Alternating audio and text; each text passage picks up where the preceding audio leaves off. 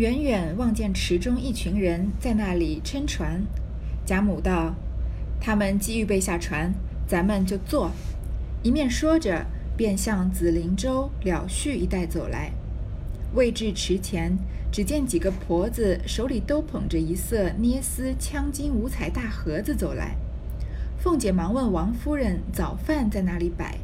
王夫人道：“问老太太在哪里，就在那里罢了。”贾母听说，便回头说：“你三妹妹那里就好，你就带了人摆去，我们从这里坐了船去。”这个时候啊，因为大家都刚起来梳洗完毕嘛，是吃早饭的时候，所以贾母他们啊决定要坐船，然后呢去探春那里摆早饭吃。因为呃平常贾母他们吃早饭肯定是在个固定的地方嘛，用餐都是在固定的地方。但是这次贾母既然在大观园里面玩，因为贾母平常是在大观园外面的嘛。他既然在大观园里面，然后刘姥姥呀这种客人啊，王夫人、薛姨妈，还有所有的这个孙子辈的都在这里，那肯定就是平常呃准备饭的厨房啊，要把食物这个等于外外卖递送到这里，这个呃贾母在的地方。所以既然他们决定摆在探春那儿啊，那食堂的人肯这个厨房的人肯定就是要把东西把这个饭菜啊在探春的房间摆好，然后等贾母他们到了呢，直接坐下来就能吃了。凤姐听说，便回身同了探春、李纨、鸳鸯、琥珀带着端饭的人等，抄着近路到了秋爽斋，就在小翠堂上调开桌案。鸳鸯笑道：“天天咱们说外头老爷们吃酒吃饭都有一个篾片相公，拿他赶馅儿，咱们家也得了一个女篾片了。”李纨是个厚道人，听了不解，凤姐儿却知道说的是刘姥姥了。也笑说道：“咱们今儿就拿他取个笑。”二人便如此这般的商议。李纨笑劝道：“你们一点好事也不做，又不是个小孩儿，还这么淘气。仔细老太太说。”鸳鸯笑道：“很不与你相干，有我呢。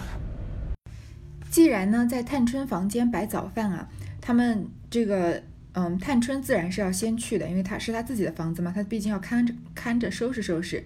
然后两个媳妇儿呢，啊，李纨和凤姐也要去。然后老太太的贴身丫鬟啊，鸳鸯和琥珀也端了饭一起抄近路，先到探春住的这个秋爽斋了。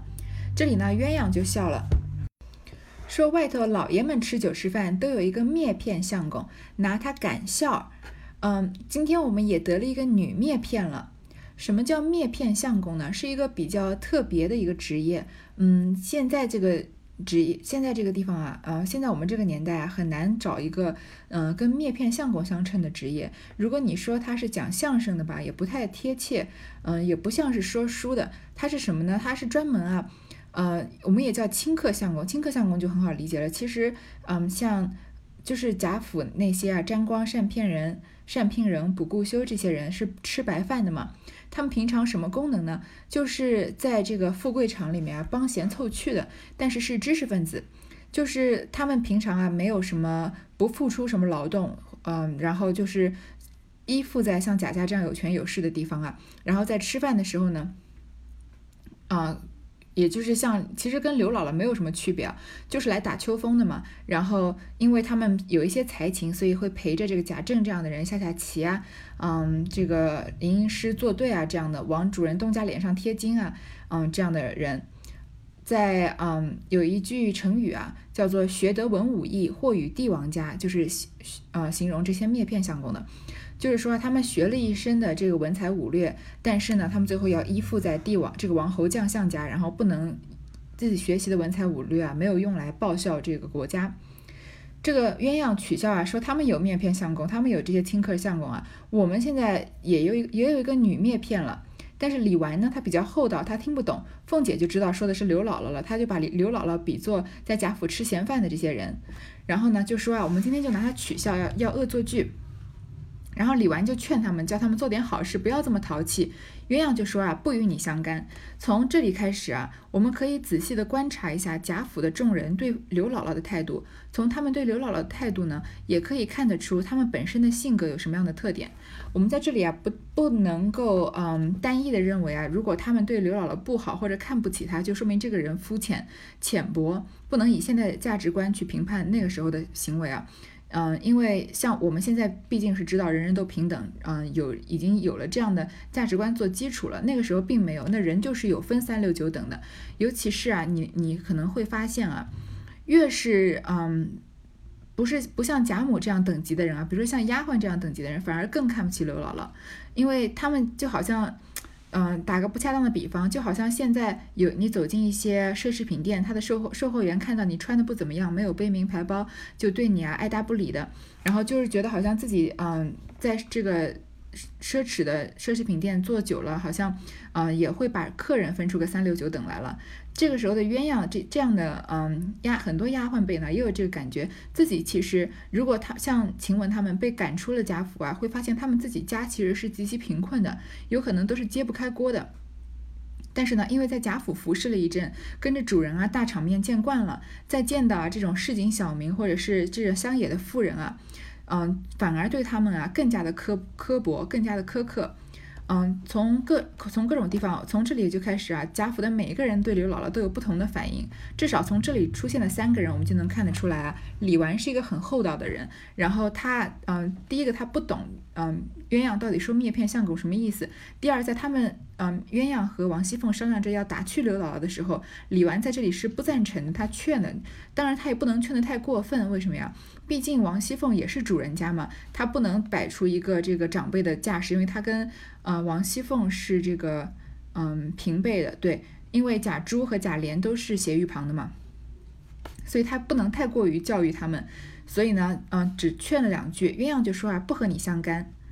正说着，只见贾母等来了。各自随便坐下，先着丫鬟端过两盘茶来，大家吃毕。凤姐手里拿着西洋布手巾，裹着一把乌木三香银柱，颠多人位，按席摆下。贾母应说：“把那一张小楠木桌子抬过来，让刘亲家进我这边坐着。”众人听说，忙抬了过来。凤姐一面递眼色与鸳鸯。鸳鸯便拉了刘姥姥出去，悄悄地嘱咐了刘姥姥一席话，又说：“这是我们家的规矩，若错了，我们就笑话呢。”调停已毕，然后归坐。薛姨妈是吃过饭来的，不吃，只坐在一边吃茶。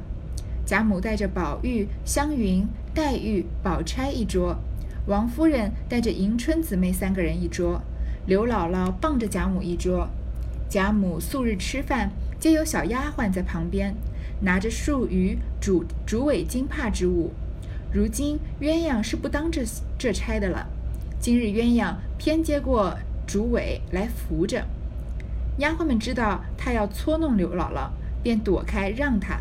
鸳鸯一面势力，一面敲向刘姥姥说道：“别忘了。”刘姥姥道：“姑娘放心。”那刘姥姥入了座，拿起煮来。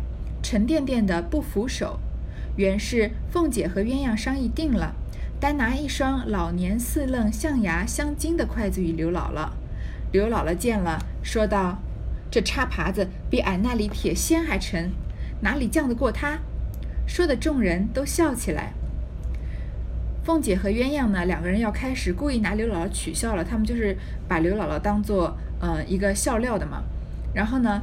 他们坐下来呢，王熙凤啊，因为她要安排这个大家的座位嘛，她拿了一个乌木三香银烛，就是银色的筷子，然后呢，掂量和这个呃搬东西搬这个位子呀，让大家按席把这个座位摆好。然后呢，因为贾母跟刘姥姥谈的聊天聊得很愉快，就说啊，拿一张小楠木桌子让刘亲家挨我这儿坐。礼这个礼数上呢，刘姥姥毕竟不是正经客人，是不能坐首席的。但是贾母想要靠她近一点，好同她好好说话嘛。然后呢，大家就把桌子抬过来了。鸳鸯这个时候啊，因为就跟按照之前跟王熙凤商议好的这个呃整刘姥姥的方法，他先把刘姥姥叫出去，跟他说啊，他们家有一些什么什么样的规矩，如果说错了就要笑话了，是怎么样的规矩呢？我们现在也不知道。然后呢，因为鸳鸯现在等级高了，所以贾母平常吃饭啊，伺候贾母拿着这个漱鱼竹尾金帕，就是帮贾母擦嘴啊、漱口啊这样的丫鬟，呃，这种职位啊，已经轮不到不需要鸳鸯这种等级的丫鬟来做了，都是小丫鬟做。但是呢，今天鸳鸯啊，偏偏就接过了这个竹尾来扶着。这个竹尾啊，其实就跟我们之前说的这个拂尘很像，是用来驱虫啊、掸灰尘，顺便显示身份的一个工具。你想想看，呃，也算是一种这个名流雅器了。为什么是名流雅器呢？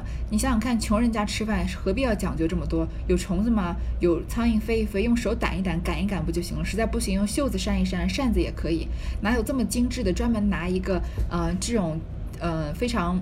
精致的这种长条的木条，上面插着兽毛，让兽毛露在外面，像马尾一样的这种器具来啊，用来伺候吃饭的，那肯定是大富大贵的人家才有的，所以是彰显身份的一种工具了。今天鸳鸯偏偏拿着竹尾来站在贾母旁边，所以丫鬟们都有这个默契，知道呀，她是要戏弄刘姥姥，就躲开来让她了。然后呢，鸳鸯又提醒了一下刘姥姥。首先，他们整刘姥姥的第一步是什么呢？特地拿一双拿一双最重的筷子让刘姥姥用。老年四愣象牙镶金的筷子，你看这个筷子本来就够重的了，然后它还有又有象牙又镶金的，就是有很多贵重的珠宝，那肯定是很呃这个重量很重了。刘姥姥年纪又大，平常吃饭啊哪能习惯拿这么重的筷子夹呢？说起来，我们有时候去这个韩国餐馆啊，他们呃这个韩国的餐馆喜欢用扁平的这种银筷子，然后上饭啊或者面的时候，有时候那样的筷子有一点重量，掂在手里啊，用用的都不太顺手。何况他们特地准备的这个特别重的筷子呢？肯定这种筷子啊，平常只是展示用的，就是放在那里好看的，肯定都不是专门用来吃饭的。他们故意拿这个给刘老刘姥姥呢，就是想看她出丑。刘姥姥呀，当然一直都是。刘姥姥在这整部戏里面都是一个顺藤摸瓜的形象，她知道别人要取笑她，然后她也并不以被取笑为耻，但是在取笑的，呃，在被别人取笑的里面呢，她又特别恰到好处的给自己留了几分颜面。你看她拿到了筷子呢，还没有，就是如果是她就拿着这个很重的筷子，然后故意吃，嗯，吃吃东西啊夹不好，然后又装作不好意思扭扭捏捏不敢说的样子，那不就是更让人觉得这个非常的羞愧吗？但是刘姥姥先拿到了，她先说了一句粗话，说这个叉耙子比铁锨还沉，这个这什么东西？这个筷子呀，比我们这个挖庄稼挖土的铁锹还要重呢，哪里犟得过他？然后大家都笑起来。你看他先自嘲一下，大家后面的这个呃气氛就轻松了。要不然如果他强撑着的话，那看笑话的人反而会更这个肆无忌惮的看笑话。只见一个媳妇端了一个盒子站在当地，一个丫鬟上来揭去盒盖。里面盛着两碗菜，李纨端了一碗放在贾母桌上，凤姐儿偏捡了一碗鸽子蛋放在刘姥姥桌上。贾母这边说声请，刘姥姥便站起身来，高声说道：“老刘，老刘，食食量大似牛，吃一个老母猪不抬头。”自己却鼓着腮不语。众人先是发怔，后来一听，上上下下都哈哈的大笑起来。史湘云撑不住，一口饭都喷了出来。林黛玉笑岔了气，扶着桌子哎呦。宝玉早滚到贾母怀里，贾母笑得搂着宝玉叫心肝。王夫人笑得用手指着凤姐儿，只说不出话来。薛姨妈也撑不住，口里茶喷了探春一裙子，探春手里的饭碗都合在迎春身上。惜春离离了座位，拉着她奶母叫揉一揉肠子。地下的无一个不弯腰屈背，也有躲出去蹲着笑去的，也有忍着笑上来替他姊妹换衣裳的，独有凤姐、鸳鸯二人撑着，还只管让刘姥姥。刘姥姥拿起主来，只觉不听使，又说道：“这里的尖儿也俊，下的蛋也小巧，怪俊的，我且操囊一个。”他们在要开始吃饭的时候呢，嗯。李纨啊，端了一碗菜放在贾母的桌上。那，呃，刘姥姥不是有一个小楠木的桌子坐在贾母的附近吗？凤姐偏偏用一碗锅鸽子蛋放在刘姥姥桌上，让刘姥姥吃。首先，他们给刘姥姥这么重的筷子呀，然后鸽子蛋，你看，你看看鸽子蛋是很小的，然后，嗯，又非常的光滑。我们平常用筷子，这个普通的筷子来夹鸽子蛋啊，方且不好夹，况且刘姥姥这个筷子是这种道具筷子，这么重，对吧？然后呢，贾母刚说请啊，这个时候就是探春之前把刘姥姥拉出去说这是贾府的规矩了，说他什么规矩呢？嗯，我们也不不得而知，但是肯定跟刘姥姥下面的这个表现有关系。他首先还没吃饭，他站起来就大声说这句：“老刘老刘，食量大似牛，吃一个老母猪不抬头。”然后呢，就鼓着腮不说话了。这一系列的这个动作啊，肯定是完完严格的按照探春的呃这个鸳鸯的指示做的。大家先是愣了，因为不知道这是什么意思嘛。然后呢，反应过来的时候呢，知道啊刘姥姥被耍了。然后呢，大家都哈哈的大笑起来，每个人啊都笑得前仰后合的。他这里把每个人笑的，呃，笑到什么样啊，都写的特别的生动。你看探春都笑得一口饭都呃一口饭都喷出来了。不是史湘云啊，史湘云笑的饭都喷出来了。林黛玉呢，笑岔了气，因为她身体不好呢，扶着桌子哎呦，因为笑的这个岔气的喘不上气来。宝玉滚到贾母怀里呢，贾母就搂着她叫心肝。王夫人她知道是凤姐儿啊在那儿做的怪，所以一边笑一边用手指着凤姐儿，但是她笑的说不出话来了。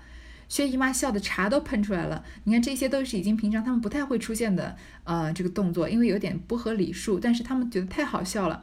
然后探春的饭碗都合在迎春身上，惜春啊笑得让奶妈要揉一揉肠子，每个人啊都这个弯腰屈背，都笑得直不起腰来。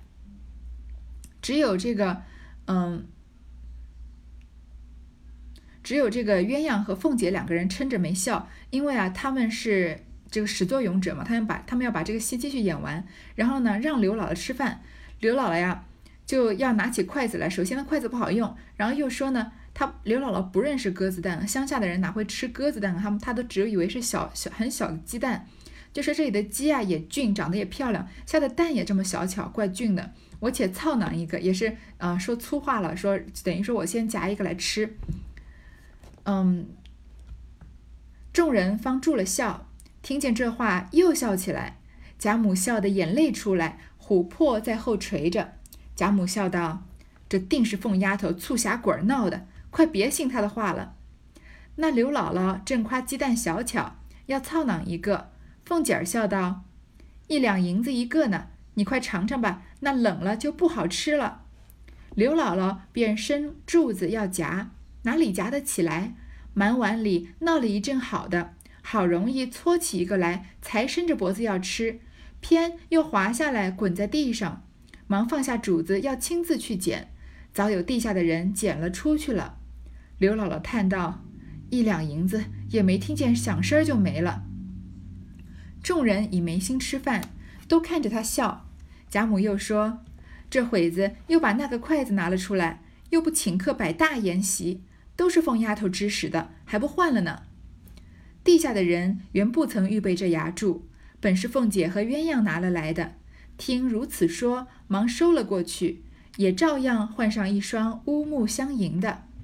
刘姥姥道：“去了金的，又是银的，到底不及俺们那个扶手。”凤姐儿道：“菜里若有毒，这银子下去了就试得出来。”刘姥姥道：“这个菜里若有毒，俺们那菜都成了砒霜了，哪怕毒死了也要吃尽了。”贾母见他如此有趣，吃的又香甜，把自己的也都端过来与他吃。又命一个老妈妈来，将各样的菜给板儿夹在碗上。看到这个刘姥姥拿着筷子啊，说粗话，大家听起来又笑起来了。贾母笑得眼泪都出来，让琥珀在后面垂着。你看曹雪芹写一个笑啊，能写出多少种千变万化来？嗯，也是他的文笔啊，非常的鬼斧神工了。嗯，在这里呢，我也听过嗯别的讲《红楼梦》的。嗯，一个反正是专家在说评论这一段啊。首先觉得刘姥姥这个行为啊，确实非常好笑。然后看到贾呃贾府各个人笑的这个众生百态的样子啊，又有一些感感叹，就是有这么好笑吗？虽然贾嗯刘姥姥这个反应很好笑，但是每个人都笑得有点太夸张了。这个饭也喷出来了，茶也喷出来了，嗯，然后要揉肠子揉肠子，喘不过气的喘不过气。他说啊，从侧面也反映出啊，大户人家的生活是多么无聊。你看，确实啊，他们，嗯，尤其是这些女眷，平常也不需要这个，没有什么工作，不需要上朝什么，没有什么事情要处理，不就是围着这么大的一个院子，也不太能出门，因为也是在明朝、清朝的时候了，妇女受的这个呃限制也比较多了。然后，嗯，每天就围着大这么大的地方转，然后发生的事情呢就是这些。即使平常啊有一些比较嗯庆典类的这个仪比较有仪式感的活动，也差不多都是类似的，请个戏班子来唱唱戏啊，大家围坐着吃吃东西啊，猜猜灯谜，作作诗这样的。突然有一个刘姥姥这样完全不属于这个世界的人，嗯，跑到这样的世界里面，然后发生了一些比较奇特的反常的行为啊，他们就觉得，嗯，他们就觉得太好笑了，就是笑的有一点就是。都已经有点失态的样子，可见贾府的人啊，或者是说那个年代有钱阶级的这个呃这个上层的封建阶级的人啊，他们的生活其实也算是挺可悲的。这里继续说啊，贾母就说肯定是凤丫头这个醋瞎鬼闹的，叫你不要信她。刘姥姥呢正要煎呢，凤姐就在旁边啊加把火，说这个蛋啊一两银子一个呢，你赶快尝尝吧，冷了就不好吃了。结果刘姥姥拿着这个筷子哪能夹得住呢？才刚要吃啊，又又滚到地下了。然后呢，她本来要捡啊，又有这个下面丫鬟的人捡去了。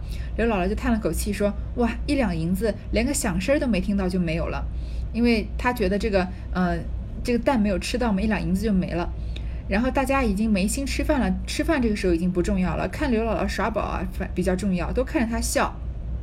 贾母这个时候已经知道王熙凤他们故意拿这个筷子戏弄她，就叫他们啊换了一个换筷子，然后呢，嗯，下面的下人啊就赶快换了大家用的这个乌木相银的。你看大家用的都是木头筷子，当然是比较轻。我们现在用的筷子大多数也是木头的，就是因为彰显贾府的身份，所以镶了银的嘛。那一开始刘姥姥用的是什么？象牙镶金的，所以刘姥姥说啊，去了金的又是银的，到底不及俺们那个扶手。扶手啊，就是用起来顺手的意思。他还是觉得他们乡下人用的普通筷子顺手。凤姐就故意打趣他说：“如果菜里有毒啊，用银的下去就能试得出来。我们在电视剧里面也常看到嘛，他们用银针，这个太监用银针帮皇帝试毒，要是有毒啊，银针就会变黑。”刘姥姥就说啊：“如果这种好菜、好吃的东西还有毒啊，那我们的菜都成了砒霜了。我吃这个菜啊，即使死了也要吃尽了，也要把它吃光，死死而无憾了。”然后呢，贾母啊就觉得它很有趣，吃的又香甜。因为你看这个大院子里的老太太，平常吃什么什么东西没吃过啊？再好看、再精巧的东西，她吃下去也就是那个味儿。所以啊，肯定吃东西不香。她看刘姥姥吃的这么香甜啊，就把自己的也端过来给她吃，还把各种菜啊夹给板儿吃。一时吃毕，贾母等都往探春卧室中去说闲话。这里收拾过残桌，又放了一桌。刘姥姥看着李纨与凤姐儿对坐着吃饭，叹道：“别的罢了，我只爱你们家这形式。怪道说礼出大家。”凤姐儿忙笑道：“你你可别多心，才刚不过大家取笑。”一言未了，鸳鸯也进来笑道：“姥姥别恼，我给你老人家赔个不是。”刘姥姥笑道：“姑娘说哪里话？咱们哄着老太太开个心儿，可有什么恼的？”你先嘱咐我，我就明白了。不过大家取个笑儿，我要心里恼，也就不说了。鸳鸯便骂人：“为什么不倒茶给姥姥吃？”刘姥姥忙道：“刚才那个嫂子倒了茶来，我吃过了。姑娘也该用饭了。”凤姐儿便拉鸳鸯：“你坐下和我们吃了吧，省得回来又闹。”鸳鸯便坐下了。婆子们添上碗箸来，三人吃毕。因为，嗯，贾母和李纨啊，不，呃，王熙凤和李纨啊，伺候完贾母吃饭，他们走了，那就轮到李纨和凤姐儿吃饭的时候了。他们又摆了一桌对坐着吃饭。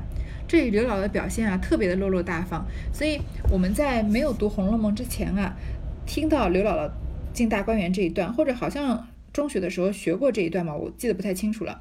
都觉得刘姥姥是一个非常，嗯，就是没有见识、非常搞笑的，就是大户人家里面的一个玩物，就像鸳鸯之前说的是这个灭片相公这样的角色。但是你看这里刘姥姥行为有多么的得体啊！我觉得她的段位啊，比凤姐和比鸳鸯都要高。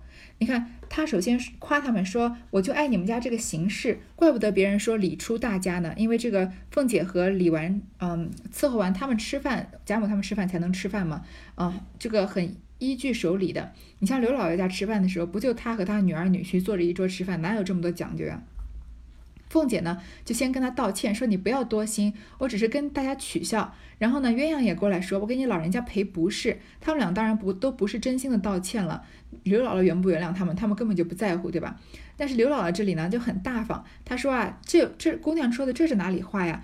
咱们都是哄着老太太开心，我有什么好恼的？她也知道，嗯，这个家里最大的是贾母，她做的这些啊，也是为了逗老太太开心。她也知道自己出了丑了，但她并不觉得自己，嗯，有什么丢人现眼的地方，因为她的行为呢，是为了让老太太开心。所以这里呢，鸳鸯和凤姐就不得不高看她一眼了，然后说呢，你先嘱咐我，我就明白了；你先告诉我，我不就知道了吗？不过大家取个笑，然后。但是呢，鸳鸯他们并没有事先告诉他，对吧？他们是戏弄他了。所以刘姥姥这句话的意思就是啊，我知道是你们戏，你们在戏弄我，我也知道你们戏弄我呢，嗯，不是为了寻我开心，是为了让老太太开心。但是如果你们事先知道，告诉我一声的话，我就明白了，我也会照着做的。不过就是大家取个笑嘛。但是他言语中呢，嗯这个。表面上没有责怪的意思，但是深层中呢是有这个说这个鸳鸯和凤姐行事不当的意思，对吧？说你先嘱咐我就明白了，不过就是取个笑嘛。最后再说呢，我没有生气，我要是心里恼啊，也就不说了，我就不顺不照着你们剧本走了，我照着你们剧本走啊，就是说明我没有生气。你看这段话说的多么干净利落，嗯。而且就是非常的不卑不亢啊，所以刘姥姥在很多地方让我觉得非常的欣赏。虽然她的行为上面有很多出丑的地方，但是你可以看出来她是心里非常敞亮、非常有数的人。鸳鸯这个时候呢，就听出了话外的意思，就骂人说怎么不倒倒茶给姥姥吃呀？然后刘姥姥赶快就帮着丫鬟说话，说啊，刚才有个嫂子倒了茶了，我吃过了。然后呢，这个嗯，凤姐啊就拉着鸳鸯一起吃饭。刘姥姥笑道。我看你们这些人都只吃这一点儿就完了，亏你们也不饿，怪只道风儿都吹得倒。鸳鸯便问：“今儿剩的菜不少，都哪去了？”婆子们道：“都还没散呢，在这里等着一齐散与他们吃。”鸳鸯道：“他们吃不了这些，挑两碗给二奶奶屋里平丫头送去。”凤姐儿道：“她早吃了饭了，不用给她。”鸳鸯道：“她不吃了。”喂你们的猫。婆子听了，忙捡了两样，拿盒子送去。鸳鸯道：“素云哪儿去了？”李纨道：“他们都在这里一处吃，又找他们做什么？”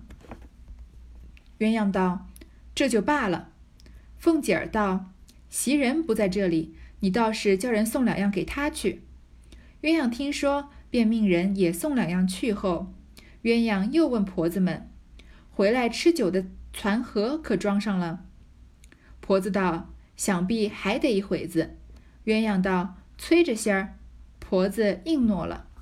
这就是平常的一些小事情。说这个，嗯，剩下来的菜呀，要给哪些人吃？然后婆子就说啊，说，嗯，都说这个，这个人，这个伺候的人都还没有散呢，在这里啊，等到这个剩下的菜一起给他们吃。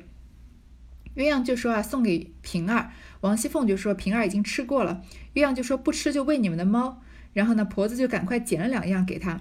然后鸳鸯又问素云，就是李纨带来的丫头嘛。然后李纨就说：“不用担心他们。”然后呢，凤姐又说：“袭人不在，就命人啊把菜也送给袭人，再把吃酒的攒盒装上，可能就是要跟着贾母，哪怕就是他们兴致一来啊，想要喝酒的时候，随时就可以摆下来。”凤姐儿等来至探春房中，只见她娘们正说笑。探春素喜阔朗，这三间屋子并不曾隔断。当地放着一张花梨大理石大案，案上垒着各种名人法帖，并数十方宝砚、各色笔筒，笔海内插的笔如树林一般。那一边设着斗大的一个汝窑花囊，插着满满的一囊水晶球儿的白菊。西墙上当中挂着一幅一大幅米襄阳烟雨图。左右挂着一副对联，乃是颜鲁公墨迹。其词云：“烟霞显骨骼，泉石野生涯。”岸上设着大鼎，左边紫檀架上放着一个大官窑的大盘，盘内盛着数十个焦黄玲珑大佛手。右边阳漆架上悬着一个白玉比目磬，左边挂着小锤，那板儿略熟了些。便要摘那锤子要击，丫鬟们忙拦住他，他又要佛手吃。探春捡了一个与他说：“玩吧，吃不得的。”东边便设着卧榻，拔布床上悬着葱绿葱绿双绣花卉草虫的纱帐。板儿又跑过来看，说：“这是蝈蝈，这是蚂蚱。”刘姥姥忙打了他一巴掌，骂道：“下作皇子，没干没净的乱闹！到叫你进来瞧瞧，就上脸了。”打得板儿哭起来，众人忙劝解方罢。贾母因隔着纱窗往后院内看了一回，说道：“这后廊檐下的梧桐也好了，就只细些。”这里啊，仔细的描写了探春屋内的摆设，就又到了《红楼梦》我们比较熟悉的这个建筑与室内设计小讲座的时间了。从探春的这个室内设计的，嗯，这个眼光来看呢，她是一个很大气的女孩子，什么东西啊都喜欢大的。你看这一些啊，这一段啊，有多少个大字？从后面探春的种种表现来看啊，她也确实是一个很有魄力的、很大气、很大方的女孩。首先呢，她探春喜欢阔朗，这是不是就是一个大？所以三间屋子啊都没有隔断，没有明显的阻碍，然后就是连通的，好像我们现在看到这个开放式厨房，我们平常家的厨房都是有门隔断的嘛。现在流行的开放式厨房和这个欧美比较常见的就是，嗯，厨房和客厅啊并不隔断，但是就是以这个灶台的高度、半人高的高度这样隔断。然后它的三间屋子都没隔断，可见一眼能看到很开、很开敞、开阔、敞亮的地方。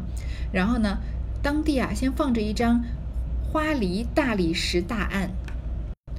花梨啊，其实就是这个黄花梨木，它的木色啊比较金黄，这个木纹啊是细腻丰富的。它跟这个大理石联合在合在一起啊，做了一个很大的这个大桌子。然后呢，案上垒着名人法帖，跟林黛玉一样啊。探春也喜欢，很喜欢读书，很喜欢写字。然后并数十方宝砚，然后和各色笔筒，这个笔墨纸砚啊。然后笔海内插的笔啊，如树林一般，插的密密麻麻的，也很多。然后呢，另一边设着斗大的一个汝窑花囊，你看又是一个大字。它连花瓶啊都比别人大。花囊是什么呢？其实花囊就是花瓶的一种。嗯，我搜了一下，它那个样式啊，因为我们现在看到的花瓶啊，一般是细长的，那花。在里面就塞满了，但是花囊呢，就是有一个大肚子，它的口呢也其实也不开阔，也是正常插花的大小，但是它的肚子特别大，所以叫花囊。然后插的满满的一囊啊，水晶球的白菊是种的菊花，也表示探春，因为首先这个呃时节是菊花开的时节嘛，他们才刚吃过螃蟹，涌过菊，同时也表现探春也是一个比较清高的人，她喜欢菊花。然后呢，西墙上啊又挂着一大幅米襄阳的烟雨图，又是一个大字。谁是米襄阳呢？米襄阳啊，襄阳其实是一个地方，是湖北的一个城市。这个米襄阳啊，其实就是非常有名的画家，叫米芾，他是北宋的著名的这个书法家和画家。这个米芾啊，和蔡襄、苏轼、黄庭坚啊，合称苏轼宋四家。没有听过米？米芾其实米芾我们应该都听过，就算没有听过米芾和蔡襄的话，苏轼和黄庭坚我们都是很熟的，对吧？能跟他们并称宋宋四四家的，那可见他在嗯书书法和绘画上的造诣是非常高的了。然后他主要是画他他画的画呀，主要是这种山水画，特别的风格特别强烈。你看这里他就是收藏了一幅米襄阳的烟雨图，一定也是山这个山水画的一种了。然后左右呢挂着一副对联，是颜鲁公。写的什么呢？烟霞显骨骼，泉石野生涯。这副对联，颜鲁公其实书法写的好的姓颜呢，我们就认识那一个，对吧？就是唐代的颜真卿。然后这个烟霞显骨骼，泉石野生涯呢，其实可能是曹雪芹杜撰的。嗯，他的意思是什么呢？就是一我的这个生性啊，天性风流闲散，好像烟霞一样，就不着边际，上到处这个飘飘荡荡的。然后呢，山野人的生活啊，经常以泉石为伴。也是表现，呃，探春这个不与俗世为伍的这样的精神。然后呢，岸上设着大鼎，又是个大字。左边紫檀架上啊，放一个大官窑的大盘，你看盘子也大，然后盛着数十个焦黄玲珑的大佛手，所有东西都是大的，跟探春的这个性格也，我之前说过也是相映成趣的。然后呢，嗯，右边洋漆架上啊，悬着一个白玉比目磬，比目磬呢就是。嗯，比目鱼装饰的这个一个装饰品，我一直觉得，呃，这个古人对比目鱼有一种比较嗯神秘的情节。说起来，比目鱼在我们现代也不是很红，很少见到它。于是我就搜了一搜啊，这个比目鱼在古代到底是嗯象征什么？搜比目鱼三个字啊，你要是百度一下，不知道各位跟我百度的结果是是不是一样？出来的大多数第一页的结果满满的都是比目鱼的家常做法，比目鱼怎么做好吃？可见现在，呃，也是这个这个吃货 风行了。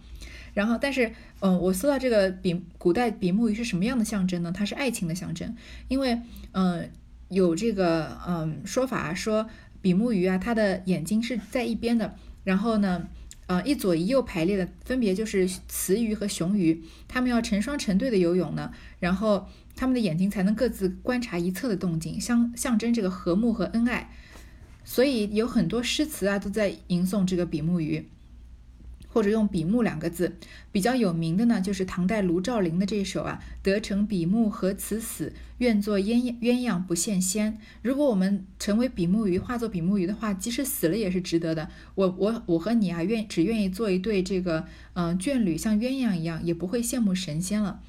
嗯，关于比目鱼的诗词啊，非常多，就是一种歌颂爱情的这个象征。当然，我们相信古人嗯，表这个心里面。想过的比目鱼啊，跟我们现在这个谈到吃的这个鱼啊，应该不是一样的了，可能更多的是一种美好的形象了。然后这里呢，板儿啊，因为他已经稍微混熟一点了，再加上他看到刘姥姥也比较那个大人的行为很能影响孩子嘛。他看到刘姥姥第一次来的时候畏畏缩缩，这个也怕那个也怕，板儿当然也怕了，嗯，就只敢只敢要吃的，对吧？这个时候他再来，已经发现看到刘姥姥已经很受欢迎啊，很吃得开了嘛，他也稍微就是呃熟一点，他孩子的天性就露出来了，要拿佛手吃。探春呢，先给他一个丸。然后呢，板儿又跑过去探春的这个卧榻上，在她的床边上啊，说这个是蝈蝈，那个是蚂蚱。刘姥姥就打了他一巴掌，说啊，你没干没净的乱闹，让你进来瞧瞧就上脸了，就当着面教训孩子。然后呢，大家赶快就劝他。然后贾母啊，嗯，隔着纱窗往后院内看了一回。贾母到每一个这个孙女外孙女的房间啊，都稍微巡视巡视，嗯，表示一下他们的这个。呃，看一下他们有没有什么缺的呀？有呃，这个生活状态怎么样？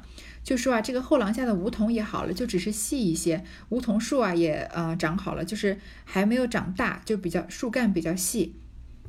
嗯，好，这一段就先读到这儿。